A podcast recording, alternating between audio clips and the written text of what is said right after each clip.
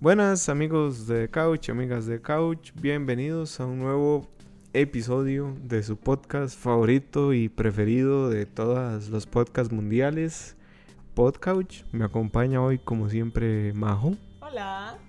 Y Ali. Hola, hola. Hoy el tema está buenísimo.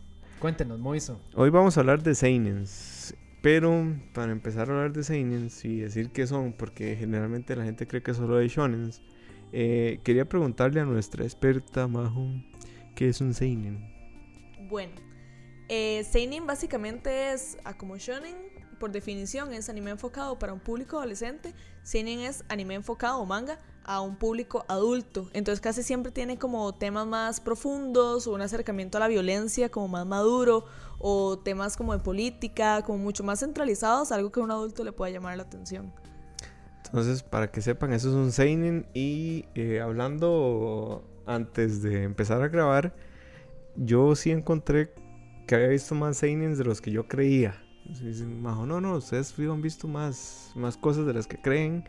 Pero este, no sé si Ale quiere empezar más bien abriendo el tema con algún Seinen que él haya visto. Sí, sí, sí. Yo, vamos a ver. Eh, yo, yo, siempre he pensado que el Seinen tiene que ser como el dibujo de esto que le llaman canónico. Yo me acuerdo que cuando uno estaba chiquitillo le enseñaban de que habían varios estilos, de que el chibi y que el no sé qué y que estaba el estilo canónico, pero uno se da cuenta de que de, no necesariamente, ¿verdad? Sino que tiene que ver un poco más con las temáticas. Ahora, yo no me imagino un seinen con bichillos chibi, ¿verdad? Debe de tener como cierta línea. Pero eh, yo en ningún momento estuve dispuesto a darle oportunidad al seinen hasta que vi Gantz. Qué buena Gantz. Pero como loco, yo decía, ¿qué es esto? De hecho, yo no leía manga hasta conocer Gantz porque Gantz no termina con la serie, ¿verdad? es, este, no les daba la plata para hacerlo, es un anime no muy popular. Sí tiene figuras, pero no vende, qué sé yo, como midorillas, ¿verdad? Que se venden en pan caliente. Entonces, di ellos, además de que era controversial y tiene, temas sexuales y cosillas así, bueno, un montón de gore. Entonces, di, la serie termina en un final vacilón pero yo decía que yo tengo que seguir, ¿qué es esta cosa? O sea, ya, ya, ya tengo que. Y entonces ya eh, busqué todos los medios, me encontré en la tablet una aplicación y fue el primer manga que me leí, me lo terminé en una noche a las 3 de la mañana porque no podía parar de leer, es demasiado bueno, demasiado bueno. Este, vamos a ver de qué trata. Híjole, es que es chivísimo. es, es, una, es una locura. Vamos a ver. Eh, hay dos, dos personajes eh, principales. Eh, y bueno, Kato y Kurono se llaman.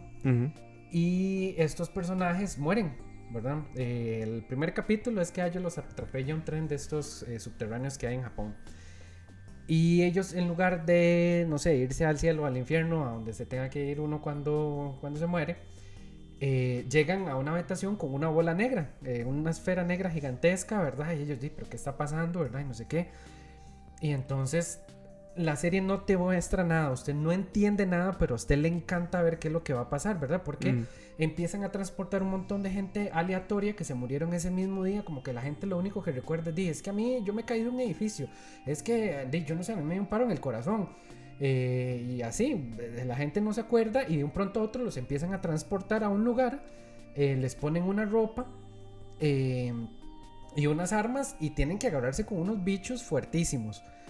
Y de ahí uno dice, pero ¿qué es esto tan raro, verdad? Y entonces la, la, esfera le muestra un puntaje y entonces conforme la serie va avanzando, uno va como atando cabos, pero bueno, igual es el manga el que termina que atar el cabo, pero uno va como medio entendiendo de que ellos tienen una segunda oportunidad de salir del limbo, ¿verdad? o casi que de revivir, porque de hecho el, que vive después de cada una de las misiones lo devuelven a, la vida cotidiana. Entonces, de ellos dicen, bueno, ¿y ahora qué, verdad? De vivo mi vida, gané la misión, qué bien. Y en eso están en la vida cotidiana, ahí van caminando, están comiendo en un McDonald's, no sé qué, y de, pronto los vuelven a transportar. Y entonces dicen, ¿qué es esto, verdad? Entonces ellos están como en un ciclo ahí y, van entendiendo de que si ellos ganan estas misiones, eh, de, si ganan cierto puntaje, como que pueden como que pueden revivir y de hecho la esfera les va ofreciendo como más cosas, ¿verdad? Se dice, bueno, aquí usted tiene las armas básicas, eh, usted con 100 puntos revive, pero usted con 25 puntos obtiene un arma más poderosa. Y entonces di, la gente está, pero bueno, di, voy a perder 25 puntos porque no es como facilísimo obtenerlo. Las misiones son super gore, se enfrentan como contra unos bichos fuertísimos y no todo el mundo sobrevive. Entonces, di, algunos optan por quedarse con lo básico y, y no cambiar los puntos y otros dicen, bueno, y tal vez con estos puntos puedo matar más bichos y entonces hay una loquera ahí. Pero, pero es muy chido porque te atrapa y te hace de eso de que usted quiera ver el siguiente capítulo, a ver por qué ellos están en esa esfera, qué es la cosa, qué es lo que está pasando. Y, y mueren muchos personajes, no se encariñen con ninguno, es un Game of Thrones de anime. Eh, uno se encariña de hecho con muchos personajes, pero es muy muy fuerte la serie, muy muy muy muy fuerte. Este, entonces de ahí, ahí eh, me encantó, me encantó y el manga es otro nivel. Mm. Gantz, yo recuerdo que a mí una de las cosas que me impresionó, bueno, aparte de verse esos volando y demás, era como lo, lo oscuro que era la trama y de repente, Es muy oscuro, de hecho. de repente cuando se dan cuenta quién es Gantz, porque Gantz es como la ola, digamos, que, que les da órdenes, y abren y es un mae que está ahí metido. Yo no leí el manga, solo vi el anime. Ajá. Y dije, mae, ¿qué es esta vara? O sea, porque ese mae, ¿qué, qué putas? No sé si eso lo explican después en el manga sí, o lo no. explican. Yo no sé si tirarlo, si No, no, tirarlo. no, no, Tal vez haya Ay, gente es- escuchando que lo quiera ver. Sí, Sí, sí, tal vez hay gente que, que no haya visto Gantz y que diga, "Ah, ok, eh, me spoilearon Gantz. Ajá.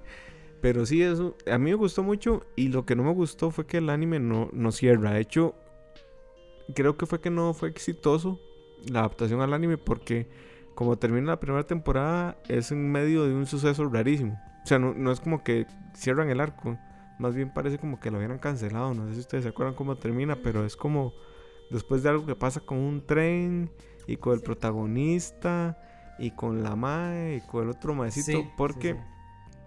en, en Gantz hay dos personajes muy importantes, no recuerdo cómo se llaman. Eh, son Kei y Kato. Kato es el, Kurono el- y, y Kato. Kato es el grande. El grandote, Ajá. correcto. Kei eh, muere en la primera temporada Ajá. y pasa la barda a Kato. Pero como pueden revivir, después pasan otras cosas ahí. Uy, sí. Pero eh, lo que pasa es que siempre está como ese juego dialéctico entre Kato y, y Kei, ¿verdad? O sea, siempre están ahí como, como uno por el otro, el otro por el otro. Y los trajes que les dan son pichudísimos, pero tienen como una batería, una hora así que, que lo que tienen, lo que hace el traje es inyectarle un líquido a uno y lo hace como más, como Ajá, más, más mamado, fuerte, más rápido. más musculoso. No más resistente, eso sí. Si a usted le pegan con un cuchillo, ya se lo clavan, ¿verdad? Pero sí lo hacen más fuerte y más rápido. Clavado con machete, pa. Totalmente, o sea, es que, es que digamos, eso es como parte muy importante de la serie, que ahí nadie es omnipotente, no es que les dan trajes y, y todo el mundo es fuertísimo, sino que, y los enemigos son muy, muy fuertes también. Pero sí, a mí me gustó mucho y no sé, ¿vos viste Gantz? Sí, de hecho es de los primeros animes que vi. Y recuerdo que, la, o sea, la premisa me pareció súper chiva, pero, es- o sea, ahora que Mauricio lo menciona, fue demasiado por eso que lo dejé de ver. Porque terminó la primera temporada y yo fue como, no, o sea, ¿para dónde va esto? Y como que el tono de gore y de sexualización de ciertas partes como que Ujú. me generaba como una versión que yo era como, o sea, yo he visto ahora muy gore y me gusta, pero puntualmente en Gantz era como, ¿por qué? O sea, porque esto es, o sea, como que lo sentí muy lejano, pero di, claramente es porque a la edad que lo estaba viendo eran los 14 Mm. y Ajá. no era Sí, un anime no- para mí, no digamos, anime porque para- es un seinen y en el momento yo no pensaba en eso, no pensaba como, ah, claro, este anime está súper enfocado a adultos. Ujú. Y en un momento era como, o sea, porque estoy viendo esto y no Bleach. Ujú. o sea, se podría haber invertido estos episodios en cualquier otra cosa, Shaman King, digamos. Sí. Entonces eso hizo que me alejara, de hecho, de, de Gantz. Sí, es que si, si le van a entrar a Gantz, mi recomendación es que si son como sensibles a la sangre o a ver tripas volando, mejor eh, lo dejen de lado. Ahora, no es al propio, ¿verdad? No es como que la cámara enfoca justo y exclusivamente a donde están las tripas y que a cada rato hay como un Sí, no es fanservice de morboso, no es salir. Ajá, morboso. no, o sea, digamos, es como que si te matan, de ahí es como Se la ve. reacción natural, ¿verdad? Mm. Sí, no, o sea, si te cortan un brazo se ve el sangrerío y los músculos y los huesos así, pero de es como lo que pasaría si estuviera pasando en la realidad. Sí, sí, Este- es- es- es- a mí me gustó mucho eh, lo que vi, pero sí, el final me, me bajoneó. De hecho, también con el manga pasaba algo interesante, Gantz, y era que la publicación nunca fue muy regular. Ajá, Mm. correcto. O sea, mi mejor Como amigo... Hunter Hunter. Sí, mi mejor amigo, exacto, lo llevaba al día y me decía, ma, es que este mae estaba haciendo al principio un manga a la semana. Después hizo como un manga cada dos semanas y después hacía como un manga al mes. y después hacía como un manga cada tres meses. Al punto de que eh, antes del episodio final del manga la gente creía que el manga no lo iba a terminar Totalmente. porque duró como un año en salir. Pero, pero, pero, pero, eso tiene una muy buena Explicación. y es porque ellos le querían dar un buen final. Porque la serie, di, el, el manga va levantando y levantando. Y le- es que cuando uno llega a las cosas finales, di, yo no sé, es como que, como, como de esas series que usted dice, ¿para dónde va esto? Y llega a un lugar completamente distinto al un principio. O sea, la premisa en un principio es como sobrevivir, pero después se meten con cosas eh, de, como esotéricas y se meten con cosas de- del universo y del más allá y, y de qué viven las galaxias. Y es una cosa, pero súper loca, ¿verdad? Entonces, di, la serie va levantando y va levantando. Ay, es que no sé qué. Sí, genera como mucha expectativa en... Sí, correcto. Voy, voy a decir algo, este, no es muy spoileroso. Fijo, sí. Mm, es- no, no, porque digamos, eh, vamos a ver, en un momento a los personajes principales se les da vuelta la tortilla porque eh, uno piensa como que los seres humanos son los buenos y, y de ellos están como ahí en esa misión destruyendo a los malos y no sé qué y uno se da cuenta de que Gantz más bien porque como, como la vara se vuelve interespacial, más bien como que los seres humanos son como una, como una peste, ¿verdad? Como algo muy destructivo. Entonces los seres humanos están en una cadena alimenticia así como los cerdos y los pollos. Y entonces los quieren como preparar para eso. Es una locura así porque diga, de- le hace a uno como entrar En en, estas perspectiva. ah, en Mm. perspectiva, ¿verdad? De, de, de- del que se sentiría uno estar en una, digamos, porque ahorita el ser humano es el punto más alto de la naturaleza, ¿verdad? De, De la en- cadena. de la cadena alimenticia, ¿verdad? Si se quiere comer un elefante, se lo puede comer aunque sea más grande que él. Eh, y entonces, ¿qué pasaría si el ser humano tuviera un depredador? Es chivísima, es chivísima. Y entonces ahí hay un montón de cuestionamientos. De hecho, ahora Moiso dijo algo muy importante que tal vez a mí se me olvidó mencionar, que la serie, digamos, uno está acostumbrado a ver los animes de en que todos somos amigos y vamos a, a hacerlo juntos, ¿verdad? Y Fairy Tail por siempre, verdad. Y- este... Y eh, porque los japoneses buscan mucho eso en sus series, ¿verdad? Como, como unirse. A ellos les gusta mucho este tema de la amistad, del, del trabajo en equipo. Gantz tiene eso, pero a nivel muy humano. Digamos, no es como que quiero ser amigo porque quiero ser tu amigo, sino como que los dos los personajes principales son amigos desde niños y, están en el colegio juntos y todo. Entonces traen como una historia en donde ellos se quieren proteger el uno al otro y salir adelante de la cuestión, pero di, hay como conflictos y, y- y entre ellos se pelean. Hay momentos en donde no están de acuerdo y hay momentos en donde se cuestionan, ¿verdad? Y, y ellos también se, se encariñan como con los otros personajes que van saliendo y se van muriendo. Entonces ellos van conociendo lo que es un duelo y- y que el significado de la vida en un momento no significa nada, en otro momento significa mucho. Entonces, eh, y de hecho ellos empiezan a tener pareja también en, en la serie. Entonces eso les da como una apertura a una razón. Digamos, una pareja no debería de ser la razón por la cual vivir, pero, pero Es es parte de, digamos, como parte de entender todo lo que, con, digamos, lo que constituye el mundo y las cosas por las que vale la pena vivir. Entonces es muy, muy chida porque, porque trata ese tema, pero no desde el tema somos amigos, sino como desde el tema por qué, por qué somos amigos. Muy Ujú. chida.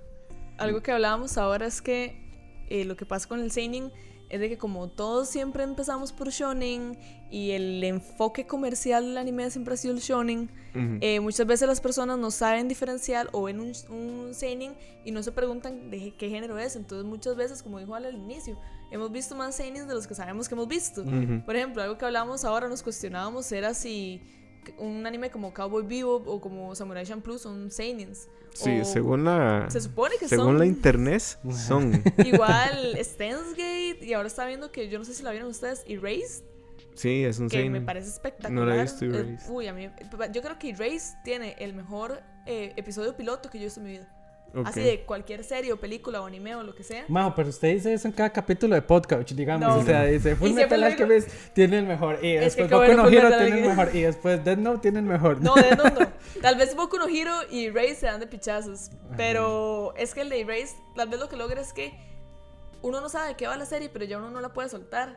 Porque uno llega y dice, ok, yo necesito saber. O sea, me plantean un misterio desde el episodio 1 y es, Ujú. hey, pasó esto. Y estas son las reglas de este juego y estas son las reglas de la historia. Ver qué pasa. Son solo como. son pocos episodios, creo que son menos de 20 episodios lo que Mm. tiene Erased. Y uno, pero ya en el primer episodio llega y hace, yo no puedo dejar de ver esto. Qué dicha que dijiste eso, Majo. Bueno, ahí queda la recomendación en el, en el aire de Race. Y no sé si vas a hablar más adelante de. Pero Gantz tiene eso. Es que yo tra- estoy tratando de, de- de- de decirlo con palabras, pero es muy difícil eh, como expresar por qué Gantz te enamora. Porque es eso que acaba de decir Majo. Usted no sabe por qué, pero usted no se puede despegar. Entonces, vean la mitad, digamos, de los primeros capítulos de- del anime. Eh, pueden verlo todo, digamos, es- no esperando un final muy, muy satisfactorio. No esperen un final del todo. De, de hecho, sí, sí, sí, sí. O sea, no, ese, ese anime no termina. Sí, Correcto. está cancelado. Ajá, está cancelado. Este. Pero, pero, digamos, con solo ver el, el primer episodio y si dicen yo necesito saber de esta loquera y siguen adelante, de una vez los va a enganchar al manga. Porque, porque es ese gancho que dice Majo, yo no sé qué estoy viendo, pero sí quiero saber qué sigue, qué es lo que sigue, pero qué es esta bola, por qué la gente tiene puntos, por qué no, por qué se mueren, por qué sí, por qué, por qué existe Gans, ¿Qué, cuál es la razón de, de, de por qué no me morí. De hecho, se cuestionan mucho eso y a veces dicen, prefiero, preferiría haber estado morirme. Y, y se suicidan en una parte, de hecho, uno, uno se suicida y vuelve ahí donde está Gans, ¿verdad? Entonces dice, pero, que- pero ¿por qué no me puedo morir? Y, y- En veces quisiera estar morido, Ah. dice el sticker. Porque estoy en esta. En Sí. esta volación, no sé, ¿verdad? De, de hecho, bueno, yo ahorita estoy viendo un, estoy viendo dos seines. Estoy viendo Black Lagoon, está Ajá. interesante. Uy, sí. Es un, es, Yo es, nunca lo he visto. es pero un siempre me ha clásico, llamado- está en Es Netflix. demasiado clásico. es súper, bueno, no súper clásico, es del, do- del 2010. O sea, no es tan viejo. Yo lo sentía mucho más porque es algo la- es una recomendación que la gente siempre Ajá, hace. pero está interesante si les gusta las cosas como Cowboy Bebop y Trigun y cosas así como de, de, de pillos que se salen con la suya. ajá. Black Lagoon es su seinen y el otro que estoy viendo que Además estoy que ah, es una protagonista. Entonces, Son una tres. chica super badass. son tres. Ajá. Sí, la Sí. chica sí es más protagonista que los otros dos, pero Ajá. está, está, está interesante. Y el otro que estoy viendo es Vinland Saga, que Uy, yo quiero la concha de la lora es, es mi anime de esta temporada y entiendo. A mí no me gusta más que Más Full que Metal. Stone.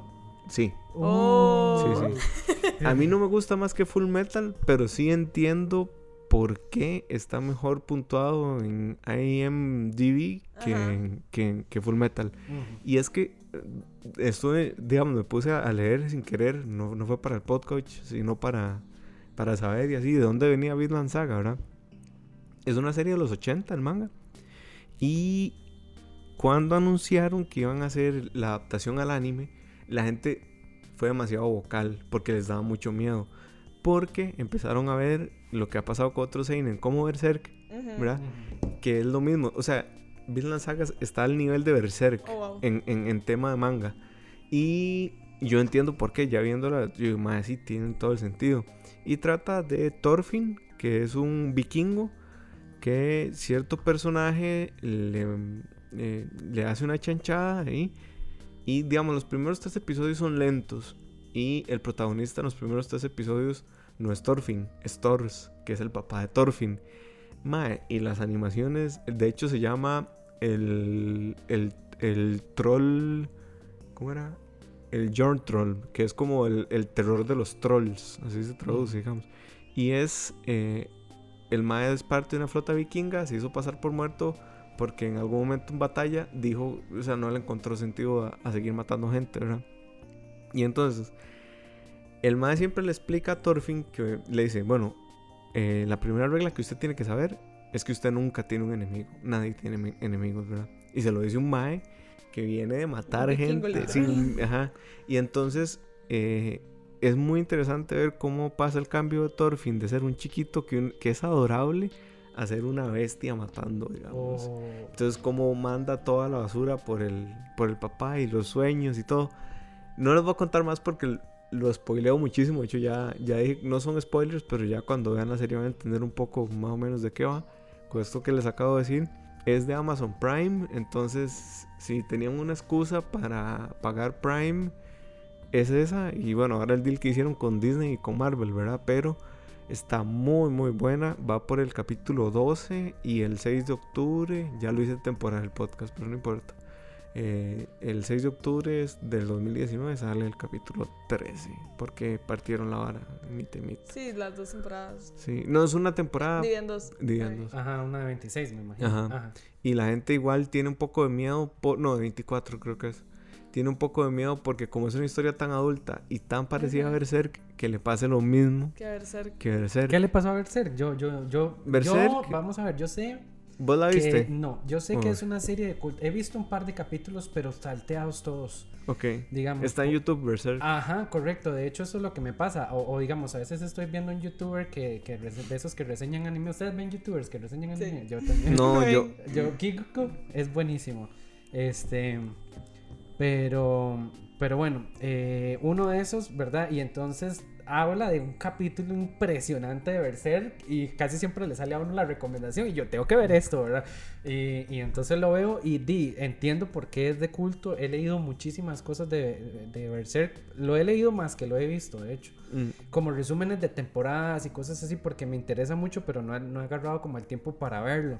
Pero más bien contanos por qué es tan, para los que son como yo, que no sabemos por qué es de culto, por qué es tan de Vamos culto a ver, prim- primero tiene unos personajes súper entrañables. Ajá. O sea, Guts es como el mejor protagonista, o sea, es el mejor arquetipo de protagonista caballeresco, heroico que usted se puede imaginar y que después va a buscar venganza. Excelente. Venganza Eh, es una palabra que me gusta. Eh, mae, es... Es que no, no sé, yo no me gusta, si no lo has visto no quiero no, spoiler. no, no, dele, dele, no importa. O sea, igual para El- los que están acá, tal Sí, vez va- por vienen, encima. sí, vienen spoilers, pero digamos, la relación de Guts con el, con el malo, que ya no me acuerdo cómo se llamaba, Ujú. eh, es un mae de pelo blanco, eh, se me va el nombre, el halcón es, o sea, le dicen el halcón, Bueno, digámosle el halcón por el momento. Eh, es súper, súper interesante porque, eh, vamos a ver, Guts sale de como de un, de un fundidero ahí X, y se lo topa a este mae y lo hace su guerrero y lo hace su mano derecha.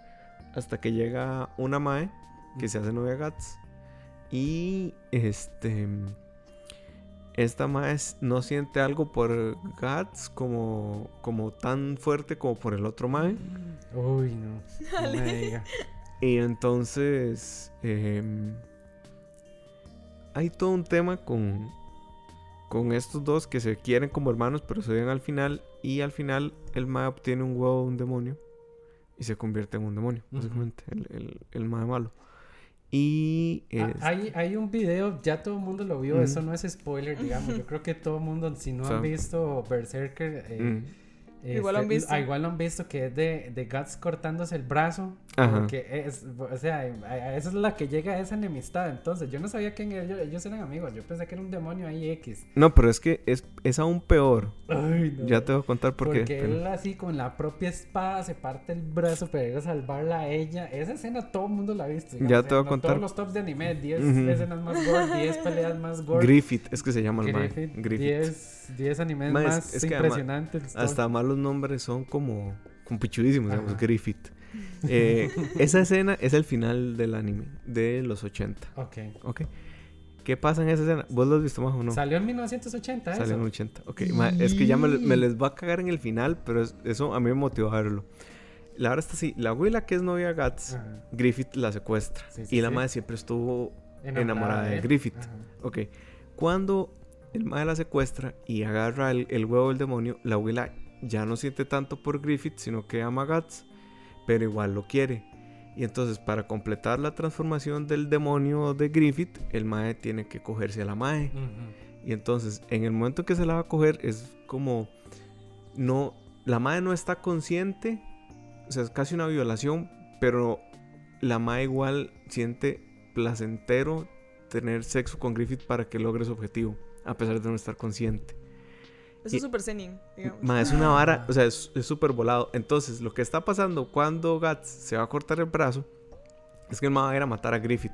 Por supuesto, sí, O sea, sí, sí. él, él va con la un- espada, entonces lo parto, lo, lo para un demonio por el brazo izquierdo y entonces el mae, cuando está viendo que están violando a su prometida o a su novia, digamos, no es prometida, a su novia, su, al amor de su vida, el mae se vuelve loco Y entonces la espada, el mae as- se la pega a un bicho, el bicho la muerde y se la quiebra. Es que eso es lo peor de él. Entonces- es como un pedazo, o sea, ni siquiera es que se puede cortar el brazo de un tajo, sino como Ajá. un pedazo de filo. Entonces tiene el que mae estar se empieza a cercenar el brazo. Quien vio la película 127 sabrá Ajá, lo que. Ajá, demasiado buena referencia. vara. Entonces el mae se cercena el brazo y cuando logra zafarse y el mae ya va a llegar, lo para otro demonio. Y entonces el mae no logra zafar a la, Sí. a la mae. Ujú. Ella Eh, muere ahí. Eh, no Véalo. recuerdo, pero no creo que sí.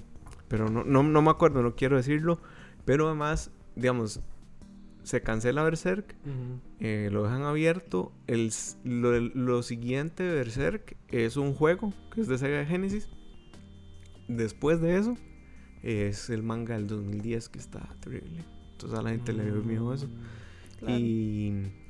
Porque y- no es la misma gente, lo agarró. lo- No, y además usa un CGI, pero del culo, Ah, así. Sí, eso es lo que yo he visto. O sea, yo lo que sabía era de que todo lo que ha salido después del, de los 80 Ujú. se ha paseado por todo lo que construyó el manga de los 80. Porque más allá de, de la historia, lo que sea, era demasiado pionero la forma en la que Berserk estaba contando y los acontecimientos y los personajes y el gore y el tratamiento del gore que estos madres hicieron en esos años. Sí, era, era súper impresionante. De hecho, uno lo ve y uno dice, madre, yo no entiendo cómo les dieron permiso para hacer esto, Ajá. ¿verdad? Ajá. En esos años, digamos, Totalmente. que eran Ajá. épocas de O censura. sea, Berserk es el primer anime gore que yo creo que existió nunca y jamás. Puede ser demasiado. Y ma, es que además es muy inteligente la forma en la que Guts pelea. Digamos, hay una parte en donde el Mae llega a enfrentarse a un Mae que tiene una armadura que lo cubre todo el cuerpo, es como un oso gigante. Y el Mae solo tiene una espada delgadita. Y entonces Guts lo único que tiene es un casco. Y el otro Mae tiene un hacha. Entonces está completamente en desventaja. Lo que hace el Mae es que en algún momento están peleando y el, y el otro oso le va a pegar un hachazo. Entonces el Mae deja que le roce el casco y, y- y le corte un poco la cara. Y el Mae le mete la espada en, un peda- en una parte que queda descubierta entre el hombro y el, y- y el Ujú. pecho. Entonces el Mae es un pro peleando. Y de hecho, esa espada que el Mae tiene es una espada de dos brazos. En, el final, digamos, cuando llega contra Griffith, eh, el Mae es- ya está en un estado de berserk tal que está usando la espada con un brazo. Y de hecho el Mae traspasa como cuatro más con la espada y los levanta. Sí, yo vi esa parte. Mae, esa parte es brutal. Sí, sí. Y todo el crecimiento del personaje es muy bueno. Pero volviendo a Vinland Saga, lo que he leído es que, digamos, esta parte de Thorfinn es como. Está como. O sea, todo Vinland Saga está como encapsulado para irse haciendo más grande. Entonces, digamos, la parte de Thorfinn es una pequeña parte de toda la historia de Vinland Saga. Entonces, después de que termine el arco de Thorfinn, viene otro arco que es más grande. Con otro que- personaje o... No Me sé si es con otro personaje. Si es así, está chivísima. Pero e- digamos. es como, digamos, incluso el arco de Thors, Ajá. que sigue mucho esta tendencia a contar arcos. Como Jojo, Sí, que se centra en un Jojo diferente cada Ah. temporada. digamos, esta parte de Thors, el arco de Thors dura muy poco. Ti- Tiene sigue como esta modalidad nueva, no como Naruto o como Ajá. que los arcos eran de 40 episodios, ¿verdad? Sí. No, aquí son 3 episodios y se acabó un arco y y viene el otro. Y eso le da un ritmo muy tuanis. Y. Madre, no sé. O sea, es una serie de vikingos, además es históricamente muy precisa. Mm, Digamos, eh, si ustedes buscan a Thorfinn, el ma existió. mm. Si buscan a Thors, el ma existió. Si buscan el rey, de, creo que es Sek de Dinamarca, el ma existió. Entonces usan técnicas de batalla de esos tiempos. mae, y la animación es brutal. No sé, véanla. Véanla, está muy muy bien hecha y Amazon se, se anotó un punto con, con Vinland Saga. Espero que la terminen porque si le pasa lo de Berserk sería no, como el se segundo, el segundo. Algo que pasa mucho con los seinen es que como no tiene la cobertura mediática y el interés comercial de los shonens, pasan, lo- lo- o sea, lo sufren mucho las historias, como Gans está cancelado el anime, Mm. esto que le pasó a Berserk, como que si tuvieran la atención que tienen los shonens, habrían presupuestos. Correcto. Y de hecho Berserk no ha terminado el manga. Sí, imagínate. Ahí sí. Igual, eh, Ah, el, sí, el, el mangaka Berserk igual publica una vez cada seis meses, una cosa así. Mm.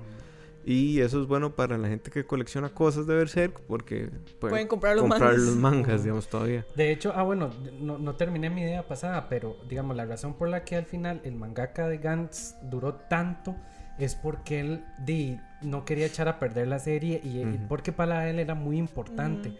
Y, di, o sea, él di- dice que él hasta estaba leyendo la lo que la gente escribía, como que como que, di, no, me gustaría que terminara así, pero él también no tenía como, como esa, o sea, la gente no se esperaba ese final. Ujú. Entonces él duró mucho, mucho, pero valió la pena. O sea, gente, Ujú. ya digamos, el final es completo y 100% satisfactorio.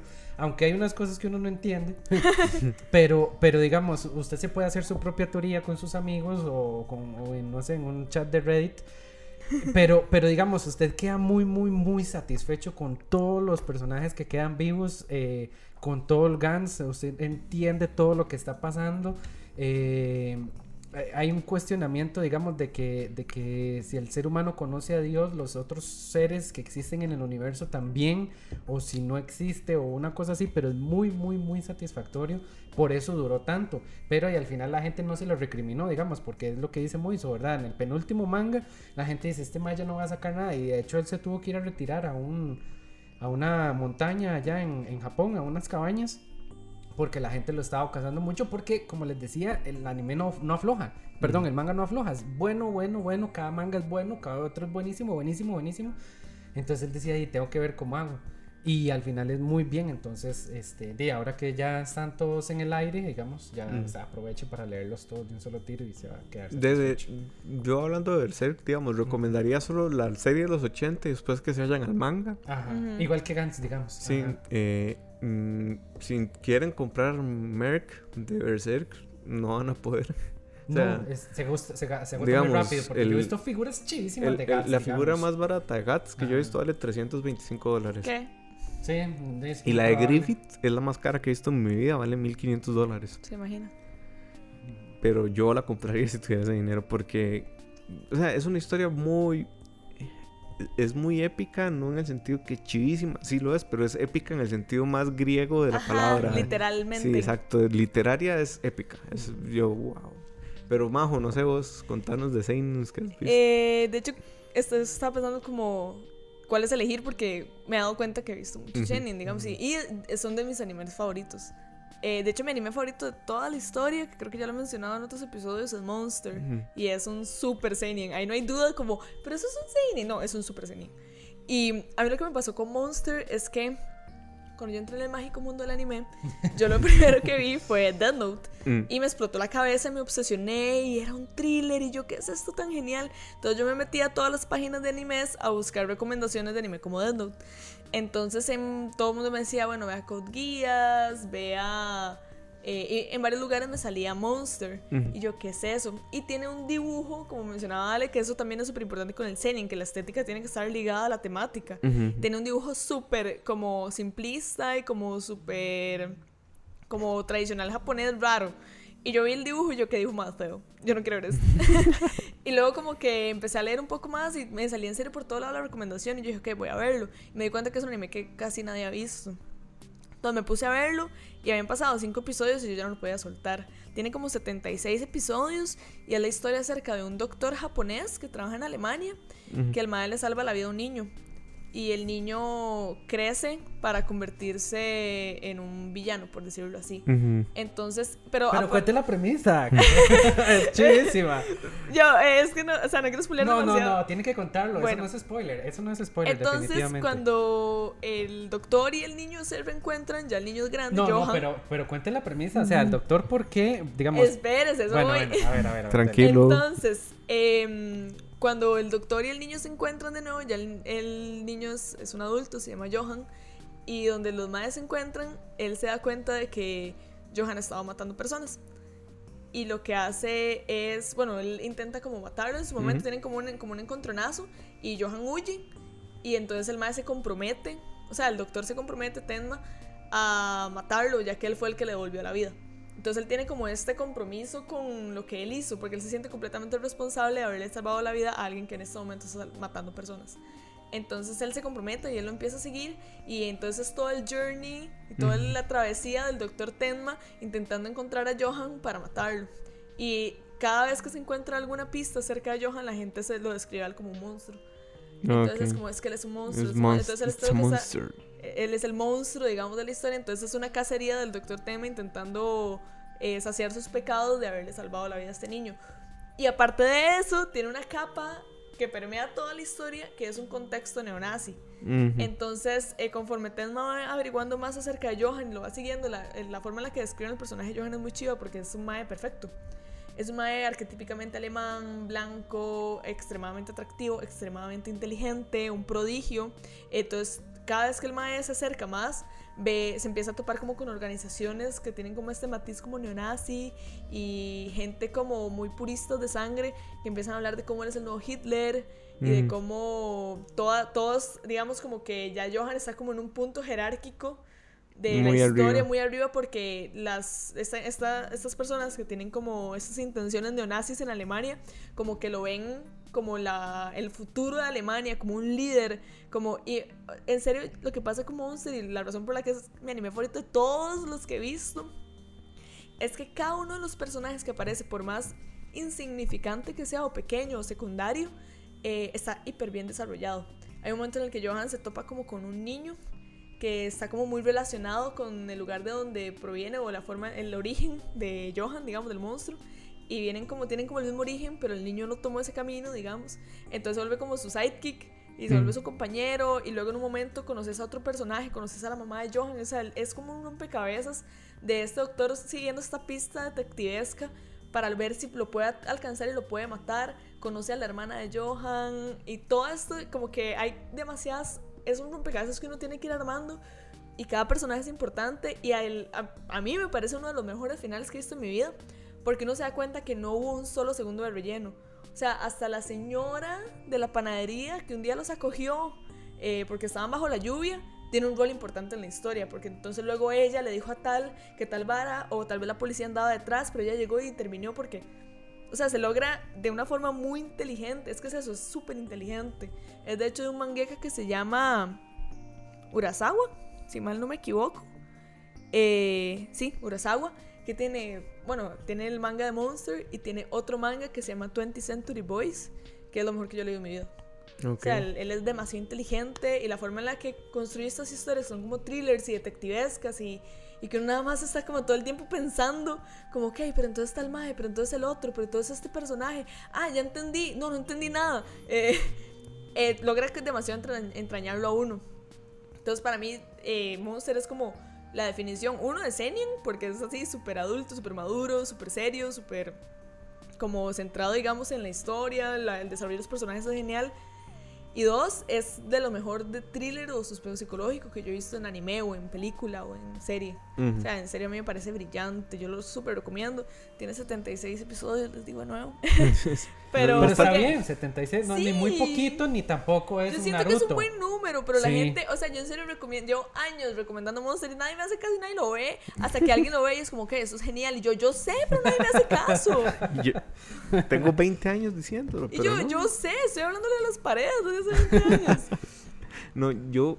A mí me encanta esa premisa, digamos, de eso de, Mm. de sentir culpa por algo que usted hizo. Y que es correcto, es algo Ah, correcto, porque... Y es que vos me Mm. contabas como de que él había hecho un juramento de que, como que le habían dicho que el chiquito no había que salvarlo Ajá. porque, que, ¿cómo es eso? Eso es de que, eh, bueno, él era el doctor de, cir- él era como el jefe de cirugía del hospital y él estaba saliendo, eh, o su novia, digamos, era, es la hija del director de cirugía del hospital. Ajá, sí. Entonces él lo que tenía, o sea, como que él estaba como sumando puntos para lograr llegar a ser director de cirugía y tener como un mejor puesto, entonces estaba como en esa disyuntiva política interna en el hospital y en el momento en el que entra el niño, que literal eh, la noticia como en el hospital es súper triste porque es como, ok, son dos niños a los que les acaban de matar los papás y el niño tiene una bala en el cerebro, o sea, atacaron al niño y pero está vivo. El único que lo puede salvar es usted. Entonces él inmediatamente es como, por supuesto que sí, tengo que salvar a este niño. O sea, se metieron personas a su casa y le hicieron daño, por supuesto que lo voy a salvar. Pero inmediatamente después entra como el, el alcalde, por decir algo, una persona política súper importante. Y le dicen, no, el alcalde acaba de tener un stroke o un derrame, eh, opérelo a él. Y él es como, pero el niño llegó primero. Y el mismo director del hospital le dice como, sí, no importa. En las planas de los, hospita- en las planas de los periódicos, eso es súper importante, claro. ajá. El personaje de Ted no es como muy moral, o sea, es la moral personificada, digamos. Entonces él inmediatamente, el director como que le dice, es como no importa, las planas de los periódicos lo que van a decir es que salvamos al alcalde, no a un niño. Y él se niega y él dice, no, o sea, yo no, yo no estudié esto y yo no salvo vidas para pensar que una vida vale más que otra. Yo voy a salvar al niño porque él llegó primero. y luego que la vida o la, el destino Sí, o, el- que- o la, te haga eso, digamos, Ajá. que al final él se tenga, tenga que vivir con la culpa de haberle salvado la vida a alguien que ahorita está matando personas que en su momento era solo un niño, era la opción correcta, era lo más moral que podía hacer, pero ahora por eso él siente esa necesidad de arreglar lo que hizo. Entonces él dice, yo soy el único que puede matarlo, yo soy el único con el derecho a matarlo, porque yo le devolví la vida. Y lo peor de todo es que di, es un doctor intentando buscar a alguien para matarlo. O sea, él también como personaje tiene un montón de cambios y evoluciones Porque para el- hacerse los- la idea de matar a alguien. Los doctores hacen el juramento, ¿verdad? Sí. Salvar Juramento vidas. hipocrático. Ajá, correcto. O sea, me parece, me parece Mae, demasiado interesante, es demasiado chido. genial, así yo no puedo recomendar nada más fervientemente que Monster. Eh, Es, es como un Es de la iglesia de Monster, Que uno ha ¿no? tenido, ¿verdad? Como cuando uno hace algo mal y se acuesta todas las noches y dice, si yo hubiera hecho esto diferente, no estaría en esta vara, ¿verdad? Y ahora imagínese la culpa que tiene él porque, porque no es como que, ay, sí, invirtió mal un dinero y ahora, sino que es que una persona está matando a otras personas. Entonces, Se mete directamente todas las él noches es. él se tiene que acostar sabiendo que si hubiera salvado al alcalde, mejor ya fuera yo presidente de la cosa de cirugía. Toda su vida sería más El fácil. per- toda la vida hubiera sido facilísimo, ¿verdad? Pero él decide de redimirse de alguna manera. Está muy heroico, muy chido. A mí me, a mí me, gusta, encanta. me gusta. Y es, y es, eh, o sea, yo siento que uno cambia después de ver Monster. Y tiene un final que en serio yo no pude haber pensado un mejor final. O sea, todos los últimos 20 episodios están tan bien entretejidos y tan bien hilachados y cuando ya, y, y no te queda duda de nada. O sea, no es como, ay, pero yo no entendí entonces por qué el mae y el otro mae. No, te queda todo completamente armado y, te- y vos sabes por qué Johan es como es, eh, por qué esta institución es como es, por qué está pasando este contexto neonazi, por qué todo queda eh, perfectamente cerrado, con una burbuja hermética. Y, y eso a mí me parece como muy satisfactorio, como que en serio yo terminé Monster y yo nada más sentí como suspiré y dije, esto es perfecto. este es, este es mi anime favorito, A mí me pasó eso, pero con, con Cowboy Bebop.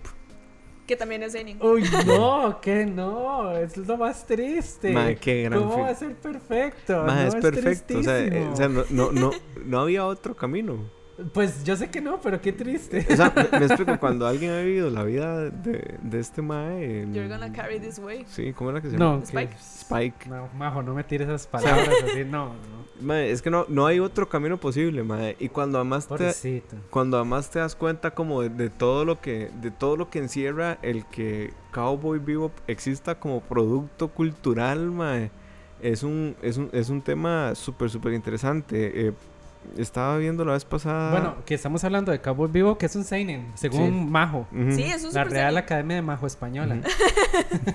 Así que la vez pasada estaba yo sigo mucho a un a un este youtuber español.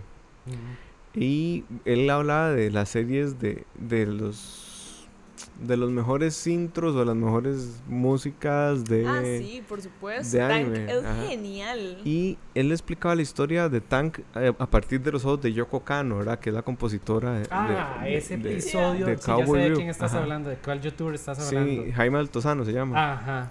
Y entonces explica cómo Yoko Kano este, se fue.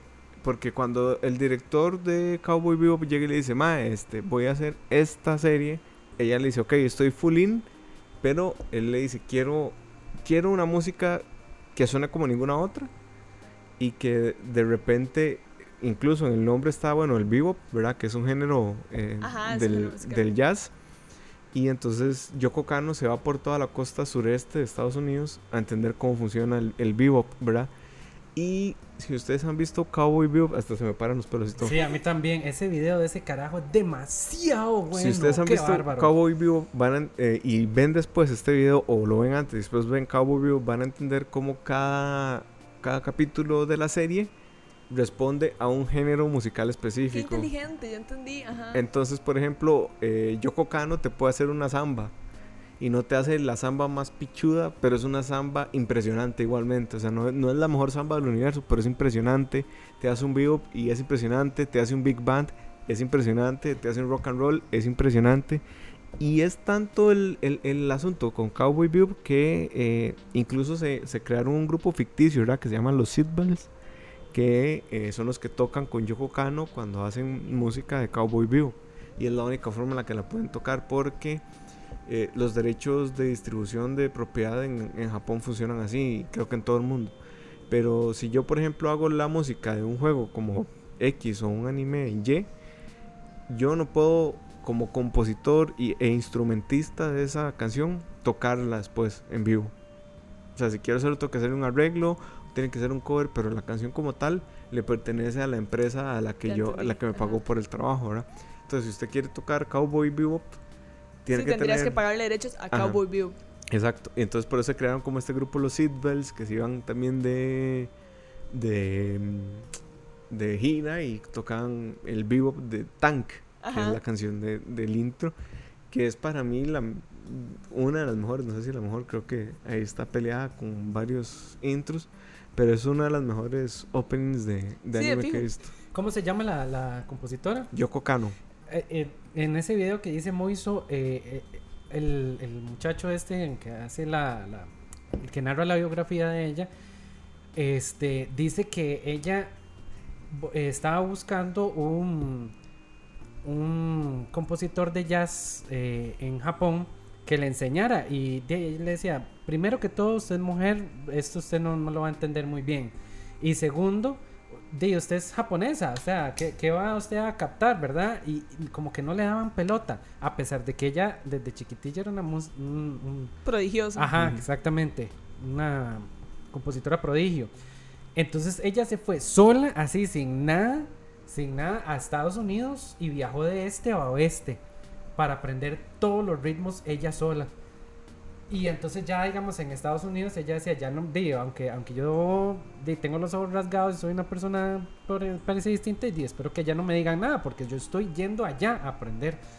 Y entonces, di, ella viaja de este a oeste y cuando llega al oeste ya sabe un montón de cosas. Y por eso es que Cowboy Vivo tiene como un montón de ritmos metidos a... a- Mm. Bueno, Tank tiene un montón de ritmos adentro. Y bueno, y la serie en general también, porque ella sabe de todo, de todo, ¿verdad? Ella viajó y aprendió y, y aprendía de... de de gente tocando en bares y no era como que se iba a las sinfónicas de cada uno de los de los lugares, sino que ella quería saber música popular, entonces se iba a bares, a cantinas, a teatros chiquitillos, a músicos de calle, a universidades, gente tocando allá afuera de las facultades, y entonces por eso usted escucha Tank y se siente como Mm. así, como que usted está en, en, en esa cultura metida.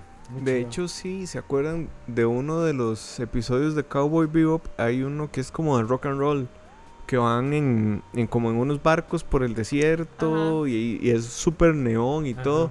Man, usted escucha la música y es ese feeling, ese sentimiento Elvis Presley ahí metido, mae. Y además hay un Ajá. personaje que se le parece, Ajá. entonces, mae, Ajá, ajá. Ay, qué bueno que es Cowboy Bebop. Sí. Ya me dieron ganas de verlo un otra día de vez. estos volvemos- hacemos un programa solo de Ujú. Cowboy Bebop. Yo creo que para cerrar sería divertido jugar Seinen o no. Entonces, Juguemos qué piensan. dele, dele, si es. Seinen o no. Dele, dele. Igual si no la conocen, no importa. Em, Samurai Champloo. Sí, fijo. Seinen o no. Y, no sé.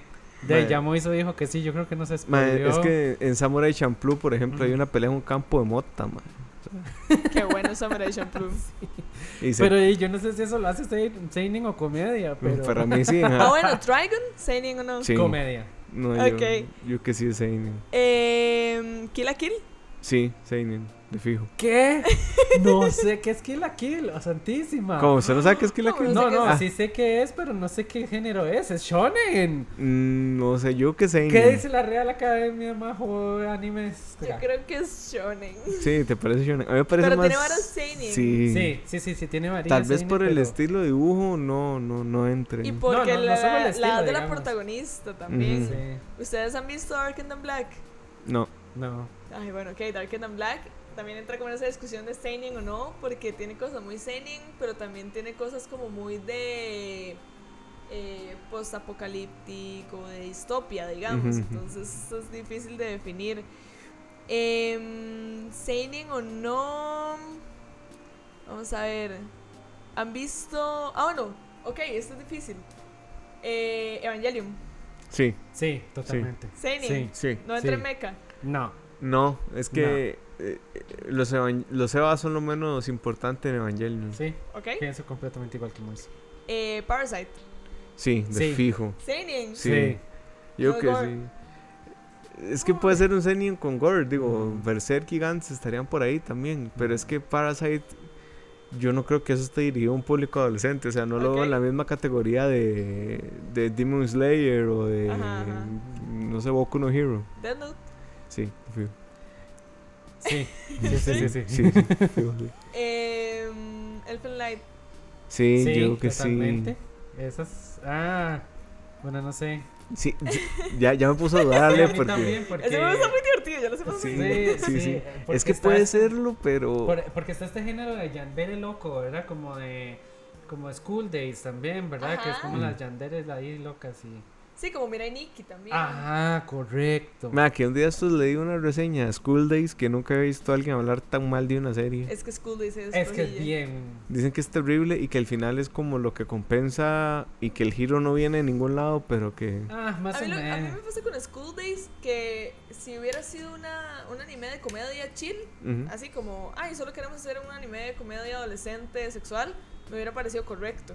Como que el drama era un, era un drama colegial, estaba Ujú. correcto, o sea, no está mal.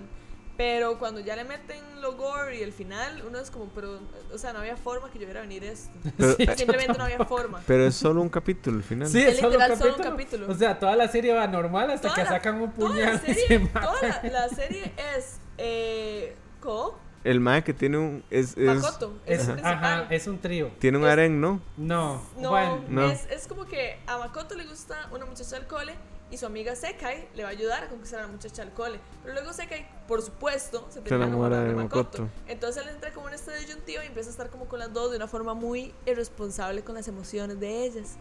Y luego llega al final. Y lo matan. Y, pero a- Hay tres finales, fuera de, digamos, fuera porque- de nada. O sea, fuera, o sea, uno no puede venir, o sea, los personajes no son así. Ajá. Porque O sea, no- en el primer en el primer final la gente estaba tan insatisfecha y estaban Sí. haciendo tanto desmadre en las redes sociales que sacaron dos finales más. Entonces era para que acomodese el final que a este más Mm. le gusta. Literal. Digamos, porque así fue una. Era subvertir las, las expectativas de la forma más estúpida. Intentaron hacer Sí, el plot twist sorpresivo, pero no venía a ningún lado. No, no, Mm. no, no. Eh, Psychopath, Seinen o no. De fijo sí, pero no la he visto. Eh, Ergo Proxy. Sí, Oh, completamente. sí. Di- y Sí, yo creo que sí. recomendación si van a ver ergo, ergo- ergo- Ergoproxy. Recomendación, entrenle con ojos de un pacing muy lento. Es lentísimo, pero no por eso está mal. No está Hay mal. Es que muy contemplativo, sí. A mí me gusta el pacing lento. Es como Ghost in the Shield, pero Ajá. pero en 24 episodios. Y... Akira será Seinen. Akira, totalmente. Es ¿Qué una gran es, pregunta. Pero eso no, entra como ahí en una distopia. Sí, tengo, una, tengo esa, De esa- esa- Medio, sí, como. Es que siento que eso es otro género, porque Sí, es sí. como distopía tecnológica rara. Eh, sí, es como una. Ok, este es, este es difícil. Este es el último. Porque toda la respuesta obvia es shonen, pero piénsenla. Ajá. Rurouni no Kenshin. Hijo de puta. Ah, no, yo digo que es shonen. Es que, vamos a ver, eh, tendría que verlo en su contexto, ¿verdad? Porque sale en el 80. Yo me atrevería a decir que fue pensada como un shonen, pero que a día de hoy sería un seinen.